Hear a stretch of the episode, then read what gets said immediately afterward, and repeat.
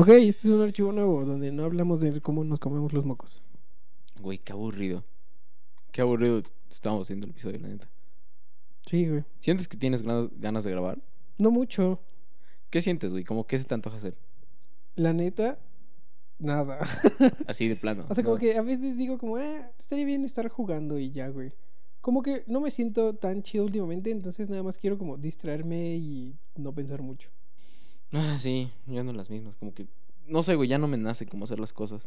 Siento que, que Pero- me tengo que forzar para empezar a hacer algo y ya después como que empieza a salir Ajá, natural. pero no porque no quieras, ¿no? Sino como que solamente se siente raro. No tienes ganas de empezar algo. O sea, seguirlo es fácil. em- empezar es lo difícil. A veces no, para mí a veces no es tan fácil seguirlo. Aunque ya lo haya empezado, quiero decir, pues. Ah, cabrón. Es que para mí es al contrario. Por ejemplo, una película, güey, ya, ya no puedo ver una película. Me cuesta mucho trabajo darle play. Porque me pongo a pensar el que es que van a ser dos horas, güey. Y como va a ser una sola cosa por dos horas. Y vas a estar sentado por dos horas, no vas a hacer nada más. Ah, no lo sé. Creo que a veces por eso prefiero más así como un, eh, algo de YouTube de 10 minutos, 12 minutos. Ajá, yo también, eso me pasa mucho. Pero si te pones a pensar, Es que es una pendejada. Porque, se Porque hace me más paso, tiempo. me paso cinco horas viendo videitos de 10 minutos, güey. Sí, pero ahora ponte a pensar, eso es como la mesa de dulces de los 15 años, güey. O sea, no estás nada más comiendo pastel, Ok, eso es estás agarrando distintos sabores. O sea, no te aburres Ajá. porque le vas cambiando y cambiando. Sí, sí, sí, estoy de acuerdo. Y ajá, hay, hay videos que son de, no sé, como videoensayos y luego volvimos a hablar de YouTube, puta madre. Está bien, es, es nuestra adicción, güey, se entiende. ok, ok, ok. Y- Este es el segundo paso de YouTubers Anónimos, güey. Pero empezar, yo creo que la cosa más difícil es empezar siempre. Sí, completamente de acuerdo. O sea, tan simple como despertar, güey. La cosa más difícil es levantarte de la cama. Y ya después de eso, o sea, sí, me cuesta trabajo levantarme para bajar a hacer desayuno. Entonces, como me levanto, me lavo los dientes y muchas veces, como, ah, prefiero regresar a Ajá, la cama. acostarme y quedarme ahí Y ya luego es como, bueno, voy, me hago un café y, y es hora de empezar a hacer el desayuno. Como, mm, tal vez solo puedo sobrevivir de café hasta la hora de la comida, güey. No necesito Sí, desayuno. sí, me pasa a veces, honestamente. Hay veces que no desayuno y solo como y ceno por comodidad. Pero no sientes que si, o sea, mientras menos cosas empieces en el día, menos, no productivo, pero menos ganas te dan de, pues, de seguir. O sea, te, te lo explico de, de forma contraria. Cuando tú empiezas apurado de despiertas, en chinga te levantas, te vas, te lavas los dientes, te haces un café o un tecito o lo que sea. Luego, ya que vienes encargado, sigues, empiezas a hacerte desayuno y ya vas como en chinga, entonces ya es de, ok, ¿qué tengo que hacer? Tal, tal, tal, tal. Y empiezas y ya tienes como que ese impulso. O sea, de que empezaste rápido las cosas, Ya, cuesta más trabajo detenerte. eh, yo creo que, o sea, no diría que cuesta más trabajo detenerte, pero es menos difícil continuar. O sea, porque si yo quisiera detenerme, está fácil. Sí, ¿a poco puedes a mitad del día Sí. decir como, ya a la verga, no va a hacer Sí, nada? claro. Yo, yo no puedo, me, me da ansia, como de ya empecé algo, o como de ya, ya tengo esta energía guardada, güey. Tengo que, que hacer algo con ella. Pero si no estás haciendo nada, ¿Qué sigue en el día, güey? ¿Qué haces para mantenerte no aburrido? ¿ya me bañé? Mm, pues no, no has empezado a contar tu día, de hecho. Ah, me baño. Va. Y ese es mi día.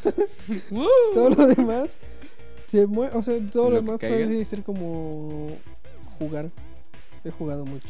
Estoy feliz por eso. Está chido.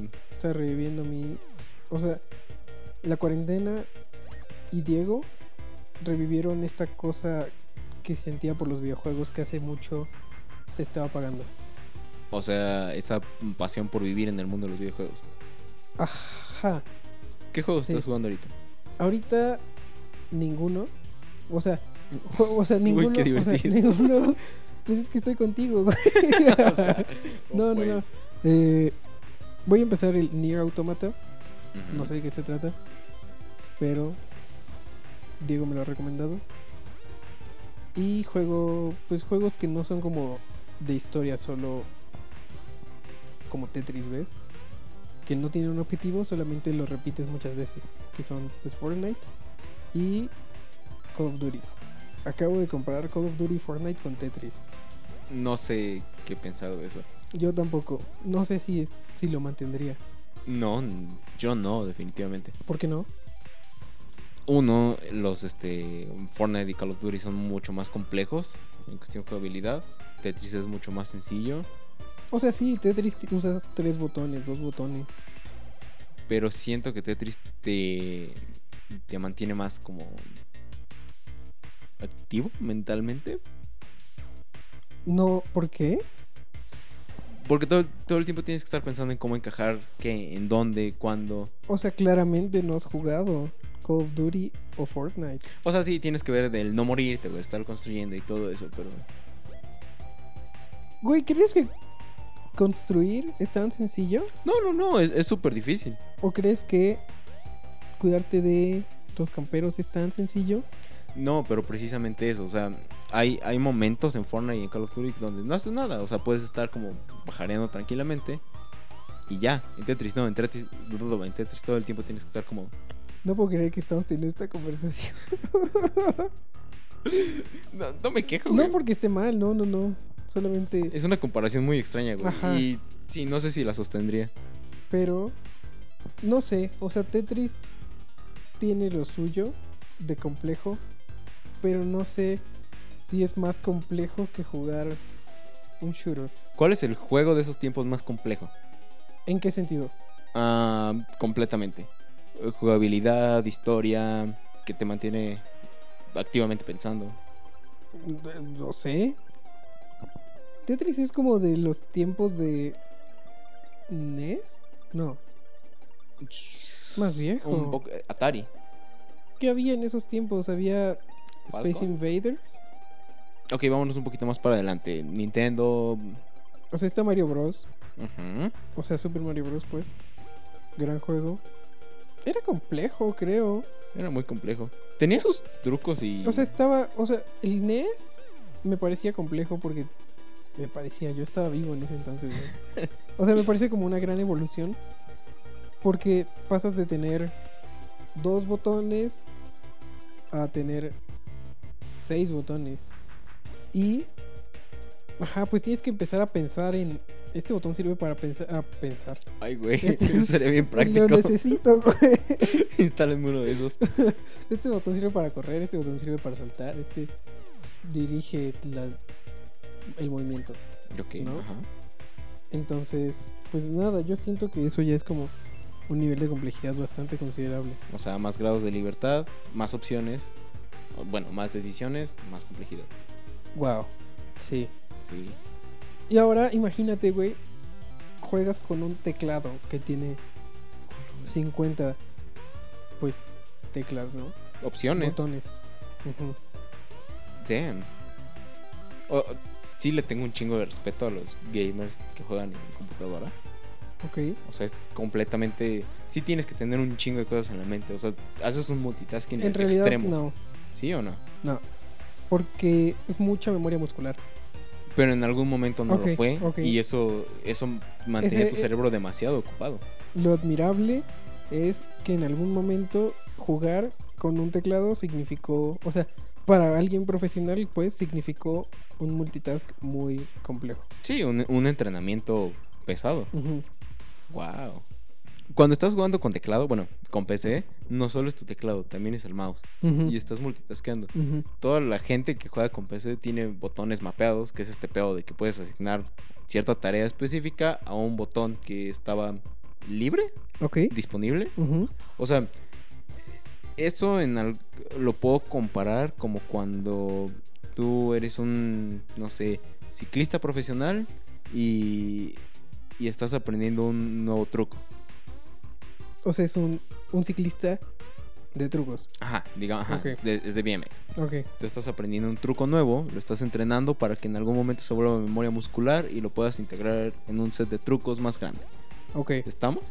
O sea, tú estás entrenando precisamente para que en algún momento ese botón se vuelva parte de tu memoria muscular y Sí, sea sí, sí. mucho más fácil jugarlo. ¿Qué función te es importante? ¿En qué juego? Un shooter, vamos a hacerlo Ok. genérico. Juego dos shooters. Bueno, los dos shooters que juego son como los principales. Y mi, mi mouse tiene dos botones extra. Va. en el pulgar. Entonces el de enfrente en Fortnite pone una pared Va. y el de atrás pone una escalera. Ok, entonces tu estrategia es defensiva. En este caso. Sí, Ajá, porque así ya en memoria muscular sabes que cuando alguien te ataca, pared. ajá, exacto. Pared y escalera. Porque muchas veces te tiran la pared, pero la escalera está ahí como cubriéndote. Eso es una buena forma de. Y normalmente mi rueda del ratón me manda a mi, a, a mi primer arma. Entonces es como pared, escalera, primer arma. Apuntar. ¿Ves? Y eso se volvió memoria muscular. Sí, sí, sí. Wow. Y eh, ajá, es como un poco automático, ¿ves? Completamente. Güey, cuando. Eso me recordó un chico. ¿Te acuerdas cuando jugabas GTA San Andreas o esos tiempos? Uh, sí, ¿Te sabías algún truco de memoria? sí, claro. ¿En algún momento fue una gran complejidad aprenderte eso? O sea, tenías tu, tu hojita. con Sí, los claro, trucos? sí. de Así hecho a mano y Ajá, todos categorizado y sí, claro. Y, y después se convirtió así completamente en memoria muscular. Como, ah, necesito un, un tanque. Como arriba, abajo. ¿Te, sabes, RR. te, te acuerdas de alguno? No, para nada. Yo me acuerdo del Hydra. El Hydra era este avión como de guerra. Ajá, Es II, bueno, en Xbox. sí. IIXBALL abajo abajo. Y el Vortex, que era como esta lanchita que tenía como un ventilador atrás, Sí. era IIXBALL abajo arriba. Fuck. O sea, claramente jugaste mucho más que yo, güey, porque todavía tienes eso Sí. grabado. Sí, sí, sí. Y los de vida eran parecidos, o sea, era como IIXB, blanco, negro, no sé qué. Bueno, casi, por ahí. Güey, sí topas que la gente que juega videojuegos y practicaba todo esto seguidamente, ahora tiene una capacidad mental enorme. Estoy de acuerdo. O sea, por ejemplo, casi puedo asegurar que cualquier gamer que se enfocaba en aprenderse ese tipo de trucos, tardaría menos tiempo en aprender a resolver un cubo de Rubik Pues, rápido. Completamente, porque al final es re- rememorizar una secuencia de pasos y de... Hasta podría llamarse algoritmos, tal vez, no sé. Completamente.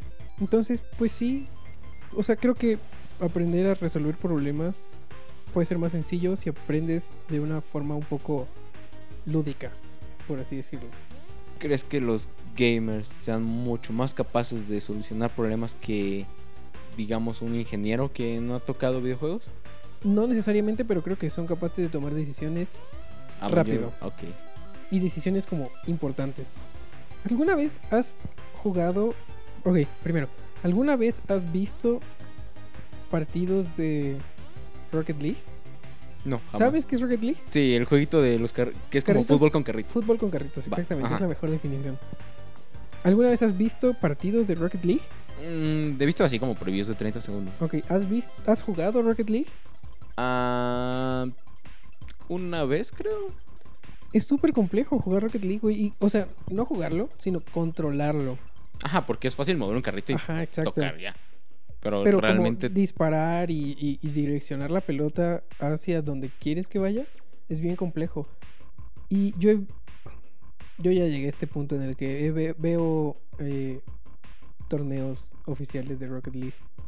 Pero el punto es que yo no entiendo cómo esa banda hace lo que hace, güey. Vuelan y, controlan y parece como muy natural la forma en la que controlan el carrito.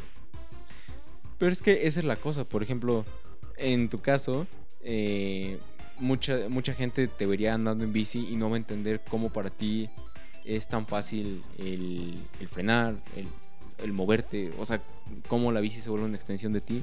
Lo mismo para ellos. Ya, Están tan entrenados que se vuelve una extensión de, de de, su ellos. cerebro, yo Ajá. creo. Ajá, yo creo que el carrito se vuelve una extensión de su cerebro. Y es muy... O sea, de verdad es impresionante ver gente Es súper admirable cómo controlan los videojuegos. Rocket League, sí. Sí, yo entiendo que hasta este, hasta este punto creo que ya toda la gente lo considera como un deporte, pero, o sea, después de ver toda la complejidad y todo el entrenamiento que conlleva realmente un torneo de eSports, sí puedo asegurar por completo que sí es un deporte. O sea, tiene toda la complejidad. Completamente. Pero creo que los, o sea, los esports están infravalorados por la generación de nuestros papás. O sea, quiero decir que es resultado de su generación que nosotros no lo valoremos tanto como deberíamos. Porque aprendimos de ellos, pues, y nos educaron y, Ajá, y entendimos como que los videojuegos son esto que te quita el tiempo. ajá, y no sirve para nada. Y, Ajá. y, hijo, deja de estar flojeando y ponte a ordenar tus juguetes aunque no estés haciendo nada. Ajá, o ponte a leer un libro. te, te va a aportar más que jugar un videojuego. Y al final, yo creo que sí. O sea, no lo creo. Es un hecho que necesitas como cierta destreza física para jugar un videojuego en un nivel competitivo real. Güey, por completo, tú puedes diferenciar a alguien que es hábil en los videojuegos comparado con alguien que realmente apesta jugando videojuegos. O sea, no, no me estoy refiriendo a que cuando juegan, sino que en sus reflejos. O sea, tú avientan una pelota a alguien que juega videojuegos, va a reaccionar mucho más rápido que el güey que no juega. Sí, pero además creo que eso también depende como del nivel en el que jueguen. Desarrollo. O sea, porque no es lo mismo jugar a 240 Hz que a 60 Hz. Y, y tener como monitor de uno de un milisegundo gray a gray. Esto es muy técnico. Ajá, se va a poner técnico y sí, va- vamos a dejarlo, pero también como eh, hazlo más digerible para todos. No es lo mismo jugar en una pantalla como que tiene muchos cuadros por segundo, por así decirlo, que jugar en una pantalla normal en la que ves tus películas. O sea, no es lo mismo correr en un Ford Figo que en un Ferrari. Ajá, exacto. Porque como tienes más imágenes, por así decirlo, en la pantalla que se refresca más veces, tus reflejos se agudizan, creo yo. Ok, sí, tiene sentido. Porque tu cerebro al final re- recibe más información. Y se adapta a estar recibiendo información tan rápida. Entonces, yo creo que esas personas tienen mejores reflejos aún que los que juegan como más amateur, por así decirlo. ¿Tú crees que, ojalá no pase, pero en algún momento, Tercera Guerra Mundial, imaginemos esta situación hipotética donde algún gobierno dice, güey, a todos los gamers, dales un arma y mándalos. No, güey, ¿qué haces? Creas robots controlados remotamente. Todos los gamers controlen este pedo. No mames, ¿te imaginas eso? ¿Qué? O sea, el país que se le ocurre eso va a ser potencia mundial. Nosotros, México. tú y yo. Ah. Ey, Trump, ¿me estás escuchando? Llámanos. ¿Por qué Trump, güey? ¿O China? Canadá. Ey. No, güey, Canadá es el país más pacífico. No, ni de pedo. Ok. eh, sí, alguien. Rusia. Hungría. Hungría es como Tlaxcala de la Unión Europea, güey. Guau, güey. Así. Guau. O sea, eh, eh, eso me lo han dicho los húngaros. No, no lo digo yo. ok. Chale, qué triste, güey. Así un país completo. Tlaxcala. Ser Tlaxcala. Hungría. Saludos a los de Tlaxcala. Y a los de Hungría. Eh, sí, o sea, para que estamos en el 2020, güey. Ya no necesitas mandar personas a la guerra. ¿Viste la película del juego de Ender? ¿O has escuchado del libro? Sí. ¿Sí? Sí, ¿Sí lo viste? no. Ok. Eh, la película monta precisamente este pedo donde hay un niño que es buenísimo. Eh, sí, creo que sí estaba estudiando como que cosas de, de logística de guerra y bla, bla, bla. Pero al final a él le dijeron, esto es una simulación, te vamos a poner un equipo de, un equipo de, de- de gente, te vamos a poner tus robots o bueno, tus naves a, a tu dirección y tú vas a, a decirles qué hacer en esta simulación, comillas, comillas, de, de la guerra. La película se va desarrollando. eh, él y su equipo sigue pensando que está en una simulación. O sea, que no está pasando en realidad una guerra. Pero, literal, cada, cada combate es real, güey. Simplemente no se los dicen. Y al final de la película, él se da cuenta que no era una simulación, que en realidad sí estaba él liderando básicamente un Una ejército guerra. completo. Ajá. Sí. Y, y lo estaba haciendo demasiado bien, O sea, sobrevivió, ¿no? completamente. Eso precisamente plantea esa teoría de que se me hace bien interesante, güey, si pusieras a gamers. Tienes razón, tal vez no físicamente peleando en la guerra, pero sí haciendo las estrategias de... Yo creo que físicamente no funcionarían mucho. Porque, Porque-. No necesariamente, sino porque hay personas mejor preparadas físicamente. O sea, no todos son los reflejos, pues. Hay gente que puede correr razón. más rápido, hay gente que puede saltar más alto, hay gente que puede... Y no es lo mismo cargar un control de Xbox a cargar un rifle de verdad. Ajá, exacto. Sí, tienes razón en eso. Pero, por ejemplo, las estrategias yo creo que sí podrían como hacerlas estos compas. Incluso estar ahí pero no esperes que ellos maten así a 20 personas, güey. Sino como que estén ahí para planear todo y orden- organizarlo y... Ah, como digamos, ponles una misión, como a ver, tú vas a dirigir que el equipo Alfa Dinamita lleve un mensaje de punto A a punto B. Evita que mueran. Ok, entonces ese vato va a ser una mucho mejor estrategia que probablemente... Tú o yo. Eso definitivamente, güey. Ajá. O sea, pero tal vez sí comparable con alguien que ya está estudiando en la guerra. Probablemente. Es que me da curiosidad, güey, porque hasta qué punto experiencia en los videojuegos sí equivale a experiencia en la vida real. Pues hay... Creo que son los simuladores lo que te ayudan un chingo. O sea, hay banda que ha aprendido a manejar aviones sin nunca manejar un avión. Ah, eso es cierto. O tan simple como la banda que usa el simulador de Forza, güey, para manejar un coche. Y en la vida real maneja bien porque practica demasiado en el simulador. Exacto. Eso sí, sí ha pasado, güey, y eso sí ya está comprobado. Entonces yo creo que sí está, o sea, que si está bien desarrollado puede servir como aprendizaje un videojuego Buen de algún punto. modo. Ahora, vete, vete al caso contrario, güey. Am, no, no va a dar datos Güey, ¿cómo- específicos. cómo- Dime. O sea, hace no sé mucho de Fórmula 1. ¿Quiero hablar de eso? Ah, ok, güey. Sí, sí, Dale dilo, tú, dilo. dale tú. Dilo y ya yo te. Yo no sé, yo tú continúo. No, güey. dilo y No, yo pero continúo. por favor, güey, tú por favor dilo. Ok, va. Yo tampoco voy a dar datos específicos, pero mira, pasó así. Por COVID, etcétera, eh, cancelaron la, la temporada de Fórmula 1, pero dijeron como, eh, güey, vamos a hacerlo eSport. Pongámoslo así, ¿no? Y entonces todos los pilotos se pusieron a jugar en un simulador de Fórmula 1. Curioso, los más jóvenes, güey, estaban demostrando tener mejores habilidades en videojuegos que... O sea, iban en lugares más avanzados en videojuegos a comparación que en una carrera real. Y además siento que eso es un poco más justo porque me imagino que insisto, no sé mucho de Fórmula 1, pero me imagino que eh, en, o sea, como mecánicamente tienen mucha más ventaja los equipos ricos en la vida real que en los videojuegos. O sea, supongo que los videojuegos vale más la habilidad que el motor y estas cosas que sé que son mejores en Ah, porque todos se estandarizan, güey. Ajá, Todos tienen el, el mismo, digamos, motor, el mismo motor, Ajá. digamos, ajá. Entonces, ahí lo que viene a demostrar, o sea, lo que gana las carreras digitalmente es la habilidad y no los motores. O, o sea, mm, para quien sepa de Fórmula 1, sí sabemos que hay un estándar de motor y que todos tienen que tener el mismo, pero todos sabemos que cada quien hace distintos tweaks y modificaciones para que Ajá, no son tengan exactamente ventajas, igual todos los coches. Pues. Ajá, se sigue un estándar, pero eso no significa que todo que sea justo. En los videojuegos sí. No, Supongo. no hay de otra. Algo que me daba curiosidad es que mm, pilotos demasiado expertos que en la vida real casi no chocaban o no tenían como accidentes tan graves o demostraban habilidad en la vida real, al estar en los videojuegos perdían mucho esa habilidad ya que perdían ese feeling. Por ejemplo, Ya. hubo em, este, dos pilotos que en el videojuego chocaron, haciendo un choque aparatoso. Y la explicación que dieron es porque no, se- no sintió las, la- las Gs jalando Es en que la tiene curva. sentido, ajá. Como Entonces, pues él se siguió en, en la vuelta. no siente, o sea, por ejemplo, el volante no te da un, un feedback, un...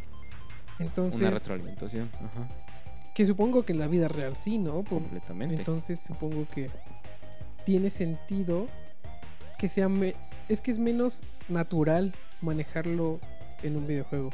Pero creo que eso no debe como demeritar o quitarle valor a las habilidades que un deportista de videojuegos tiene. Sí, al final siguen siendo habilidades que tienen gran complejidad y requieren, mm, tal vez no de igual manera, pero sigue siendo la, la misma gravedad de un entrenamiento pesado y, y que requiere demasiada disciplina. Entonces al final sigue siendo un gran deporte. Sí, creo que en estos casos lo- el desgaste es más como mental, digamos. Sí, definitivamente. O sea, también creo que físico, pero no, no, no te. No te duelen los músculos, ¿ves? Pero Ah. sí, sí necesitas como cierta agilidad física para poder desarrollarte muy bien. Güey, sí he visto muchos videos de, de gamers que, que literal así antes de empezar una partida calientan sus dedos y todo y así terminando partido y se ponen hielo o se ponen como como compresas calientes. Ah, eso no sé. nunca lo he visto. O sea, lo del final no lo he visto. Sí, güey, así he visto videos donde es como recuperación después de un torneo o algo así. Y literal los ves con compresas de hielo, güey, o mojando sus manos en, eh, en algo caliente, güey, poniendo pomaditas o vendándolas.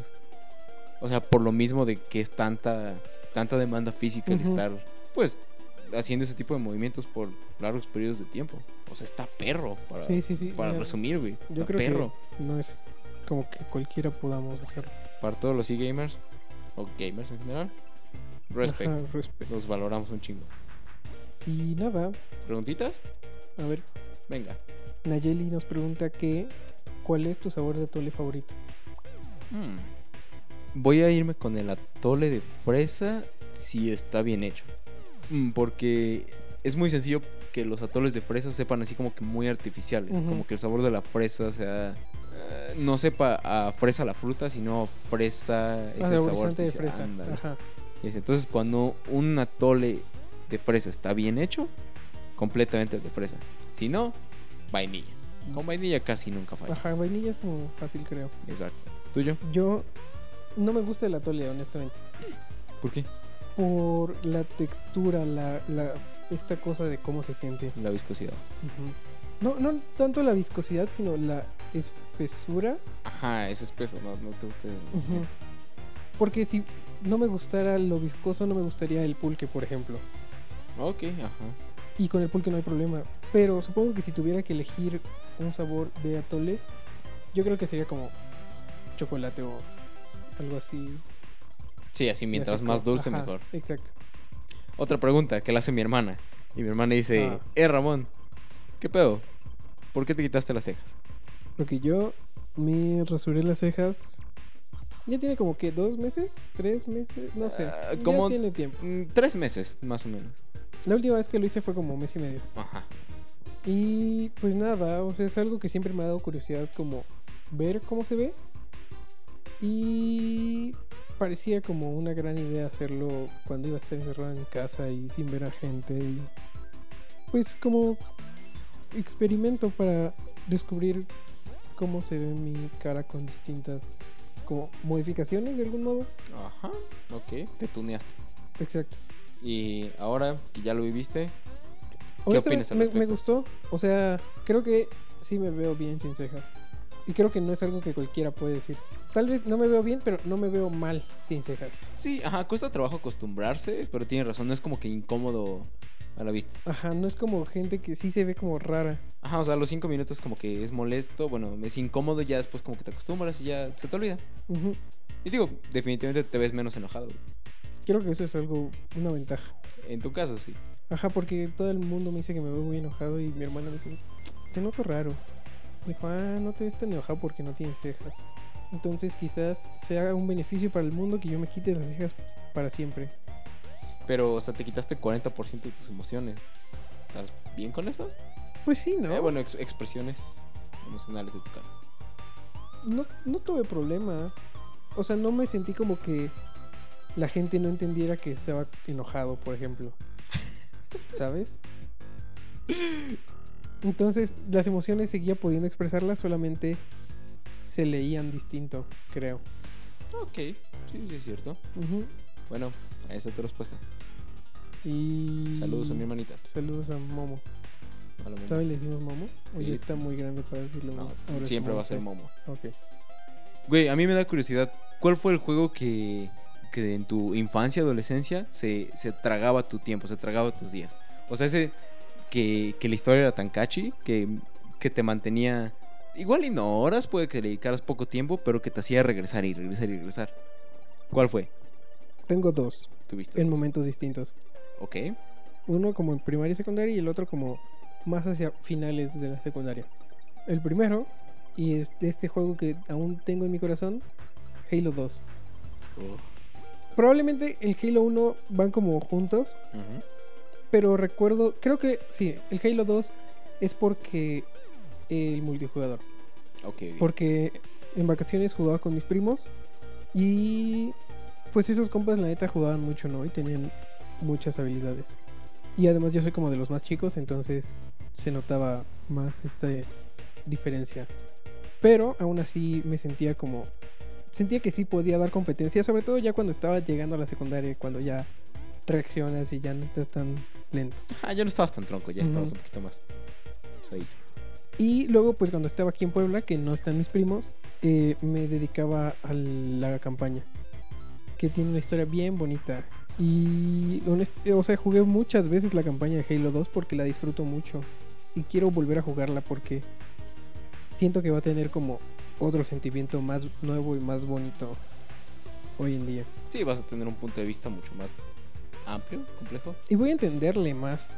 O sea, Ajá. a más cosas, yo creo. Y el otro juego es The Legend of Zelda Skyward Sword para Wii. Uf. Entiendo que para la comunidad fanática de The Legend of Zelda es un mal juego. No sé, no lo entiendo honestamente. Tal vez la jugabilidad es un poco extraña porque tienes que usar el Wii y es como un poco fingir que tienes una espada. Ajá, es que sí lo hacía un poco más como inorgánica comparación de, de los anteriores juegos de Zelda. Pero al final de eso se trataba el Wii, entonces Pues sí. yo lo agradecía. Y en ese juego lo he jugado creo que solo una vez, pero lo disfrutaba mucho y no era como directamente superar los niveles. Como que exploraba y descubría el mundo y ese juego tiene más de 100 horas invertidas en mi consola. O sea, y registradas, porque había sesiones que se me olvidaba guardarlo ¿no? y apagaba la consola y se perdía, ¿no? Entonces yo creo que 150 horas fácil invertí en ese juego. Nah. Sí, gran juego. Y ¿Qué? quiero, quiero rejugarlo también. ¿Qué es lo que más rescatas de ese juego? De, de Legend of Zelda.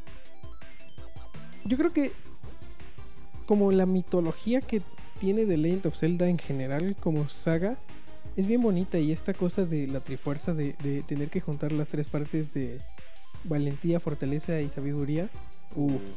O sea, como que es una enseñanza bien bonita y que a mí me sirvió mucho como para ver las cosas de una forma más como uniforme, digamos, o sea, como no enfocarte solo en un área, sino Ajá, las como que de tres la áreas. Gran enseñanza, güey. Suena bien bonito eso. Sí. ¿Tú cuáles son tus juegos que te consumían todo el tiempo? Pues primaria y secundaria fue eh, Super Mario Bros. El que era para Game Boy Advance.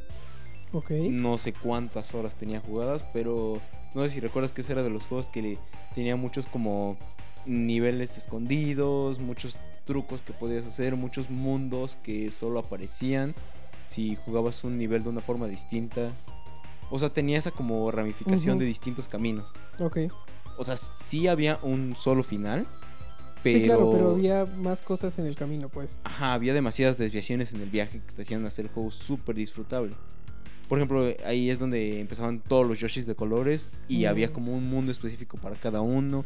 Y para conseguir cada uno tenías que pasar un nivel distinto y hacer cierto tipo de pasos en, en cada nivel.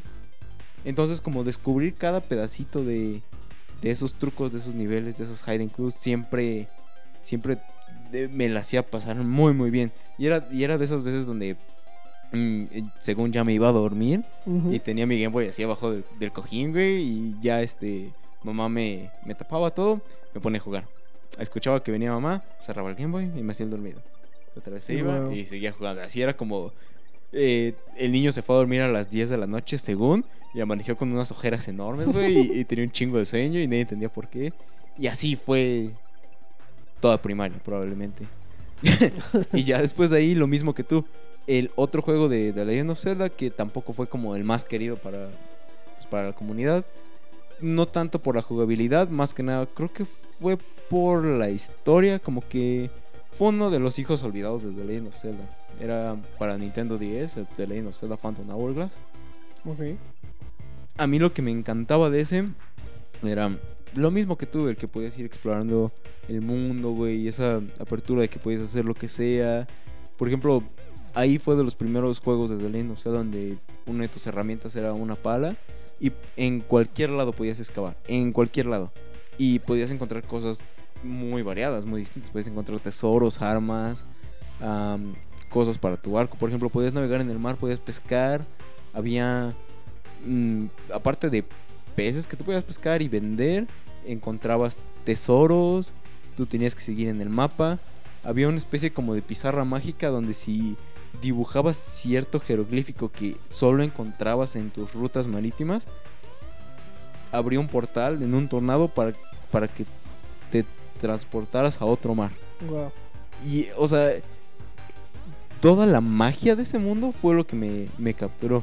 Además, ahí no tanto abordaba la trifuerza, ahí abordaba más las hadas. ¿Recuerdas la pequeña Dita que siempre estaba con Link? Nada. ¿Navi?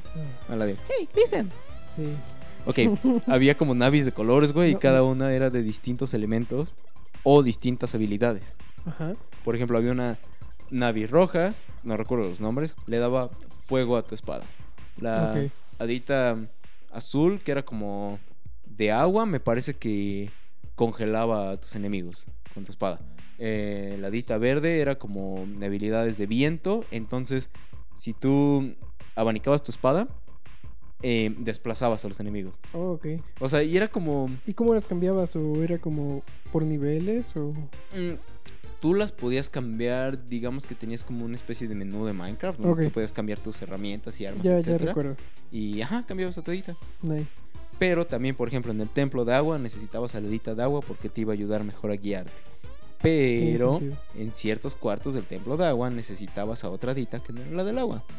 Ya. Y, y- y necesitabas distintas herramientas para pasar los niveles. O sea, era, eran demasiadas posibilidades, era increíble. Sí le invertí fácil más de 200 horas, porque lo jugué Wow. varias veces y lo terminé varias veces. Era precioso. Wow, 200 horas. Y sí, o sea, jugaba en clases, güey. Quiero agregar algo. güey. Dime. Odio los niveles de agua. Muy complejos, muy difíciles, muy tardados. ¿Por qué? Siempre tienen algo que se vuelve súper complejo. O sea, no sé por qué. O sea, primero, por ejemplo, en Mario alteran la gravedad. Ok. Entonces estás acostumbrado a ir corriendo, saltas y caes. Y, y aquí no. Y no sé, no, ¿tú, tú no sabes, tú no sientes eso con los niveles de agua, como que siempre eran más difíciles de lo. Not really, de hecho me, me adaptaba. O sea, no siento que era como, como tan difícil. O sea, sí agregaba su complejidad, pero al final te acostumbrabas. Ok. Sí, definitivamente me tardaba mucho más en pasar un nivel de agua que uno normal. Pero no me frustraba, o sea, entendía que era parte del proceso.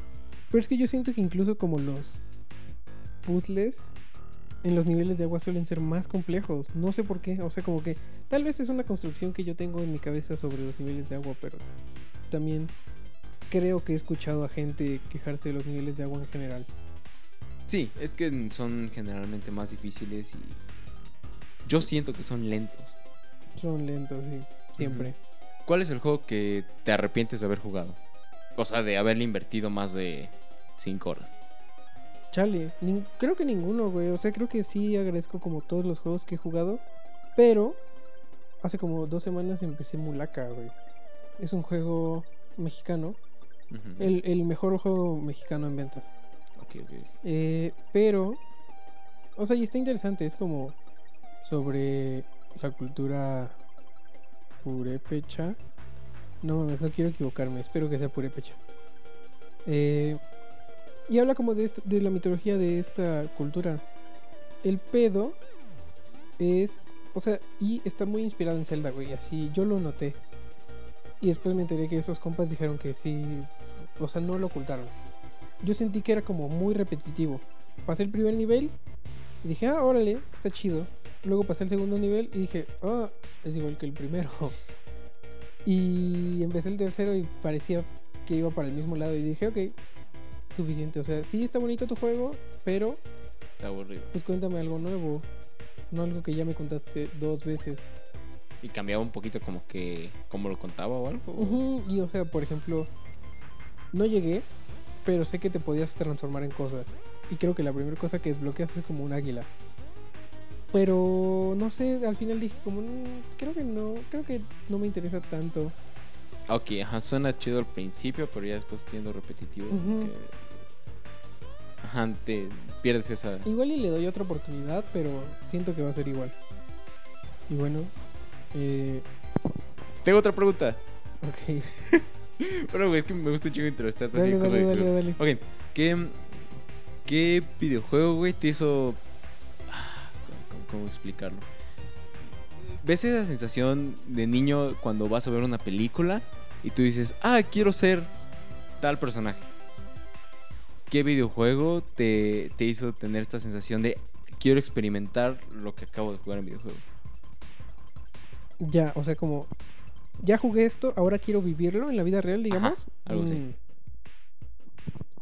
Creo que el Skyward Sword, el de Legends of Zelda, Ok. Y un juego de Matrix, Path Oh. of Neo. Gran juego. ¿Qué querías experimentar de eso? Yo no había visto las películas, cabe aclarar. Oh, shit, Entonces- está- El juego fue mi primer acercamiento a este universo. Y como ver al personaje crecer y aprender y, y descubrir su potencial y que el potencial está como completamente en su cabeza, a mí me pareció como un... O sea, como un aprendizaje que vivir que todos deberíamos pasar de algún modo. Y también como cuestionarme como, mm, ¿qué tan real es esto? Fue, fue un gran juego. Lo disfruté mucho. Y además también tiene disparos, ¿no? Entonces... Lo que me sigue causando ruido es que ese fue tu primer acercamiento a Matrix. Entonces fue como. Probablemente tuviste una. un- una experiencia muy distinta del juego sin tener el background de las películas. Y yo creo que me gusta mucho como Matrix, como este universo que crearon por el juego, por, porque creo que tiene mucho más potencial la narrativa como interactiva que un videojuego plantea a solamente recibir de una película. Me quedé como. "Mm, estoy saboreando la Mm, mm, a respuesta. huevo, Mm, sí, sí, Simón, güey, güey. completamente. Ah. Y güey, tus respuestas se hicieron así como súper banal mi, mi respuesta a esa pregunta. ¿Cuál era tu respuesta? Yo, yo jugaba muchísimo, demasiado tiempo, un juego para PSP que era de cuatrimotos, era HTV, HTV, de, no sé qué Yo madre. también lo jugué, pero para Xbox. Ajá, pero ¿sabes a qué juego me refiero? ¿no? Eso Sí, es como sí. de- la sección deportiva de los videojuegos. Y uff, era un juegazo, güey. me De carreras. ¿no? Era de carreras y, también, de, trucos. Ajá. Entonces yo me la pasaba súper bien. Había una pista libre donde literal tú simplemente era como Tony Hawk, jugabas Ajá, a tener puntos, güey, y te la pasabas padrísimo así aprendiendo trucos, güey, conectando rampas. Me la pasaba demasiado bien y de hecho eso fue lo que como que me, me hizo tener esa pasión por, por siempre estar metido en las cuatrimotos, güey. Ok, O sea, wow, me- me, encantaría así como aprender a hacer trucos en, motocicleta, en increíble, cuatrimoto. sí. O sea, wow. Y, y esos y los videojuegos te van haciendo un acercamiento bien padre. Y también, o sea, eso mismo me pasó con Tony Hawk. Oh, Sí. güey, todos El disfrutamos Tony Tony Hawk. Hawk. El 3, creo. Ok. El Underground 2. Ajá. Gran. oh, sí, por esa cosa quise aprender a patinar. Nunca aprendí a patinar, pero siempre eso quise. quise. Y compré una patineta y todo, pero nomás no. No soy hábil con. Te subiste y pues, no, no sabías hacerlo. ahí. Ajá, exacto. Y dije, pues, ¿cómo? cómo? No es nada más apretar botones y ya. Esa cosa está padre, lo que dijiste de no saber con el cuerpo, pero en el videojuego, sí. Creo que también mucha gente, así como en el episodio que hablábamos de YouTube, mucha gente también encuentra escape en los videojuegos o simplemente otros mundos que vivir donde se lo pasa muy, muy bonito. Sí, yo creo que es muy, muy. ¿Atractivo? Ajá. Porque no es como un libro. O sea, creo que una cosa que tienen los videojuegos que no puedo pensar en ningún otro medio que lo tenga es que interactúas, que das y recibes. Y no solo estás como una esponja absorbiendo. Ajá, tú eres dueño de la mayoría de decisiones que ocurren en... Más o menos, ajá. Ajá, tienes cierto control en... Completamente. Y eso se siente como muy inmersivo. Y yo creo que no lo, no lo hemos explotado lo suficiente. Ah, ajá, ahora que hay mucho tiempo libre, lo, voy, lo he aprovechado para jugar mucho y pues creo que es algo que muchos podríamos hacer. O sea, sé que es un privilegio porque hay banda que tiene que ir a trabajar y eso, pero creo que si tienes como la posibilidad de poder quedarte en tu casa y no sé, hacer solamente cosas que te alimenten a ti, los videojuegos son como una gran opción. Y quiero alentar a todo el mundo a jugar videojuegos. Yo exhorto a toda la comunidad. Es que eso iba a decir, pero sí iba a sonar bien mamón, Está güey. bien, güey, proponlo así. Pues sí, pues yo motivo a todo el mundo a que juegue videojuegos, que lo disfrute, que pierda su tiempo entre comillas. Güey, quiero que se rompa ese estigma de que los videojuegos son algo improductivo, que no te dejan nada. Yo creo que es tan productivo como leer. O incluso más. No lo sé, o sea, no, no quiero compararlo. Ajá, tal vez no comparar, pero, pero al final lo que estás haciendo es recrear, o sea, recreando tu tiempo y viviendo historias que en la vida real probablemente no puedas. Y eso puede llevarte a reflexiones, a aprendizajes, a cosas que tu vida cotidiana no te va a ofrecer. Güey, siento que ser bueno en un videojuego te va a dar incluso esa, en muchos casos, como esa autoestima que, que necesitabas, que nunca está mal tener un poquito más. O sea, te, te da esa fortaleza. Sí, yo creo que sí. Entonces, Entonces, no hay mejor forma de cerrar. Los videojuegos son algo muy bueno, muy bonito. Disfrútenlo, aprovechenlo. ¿Qué va? eh, invítennos.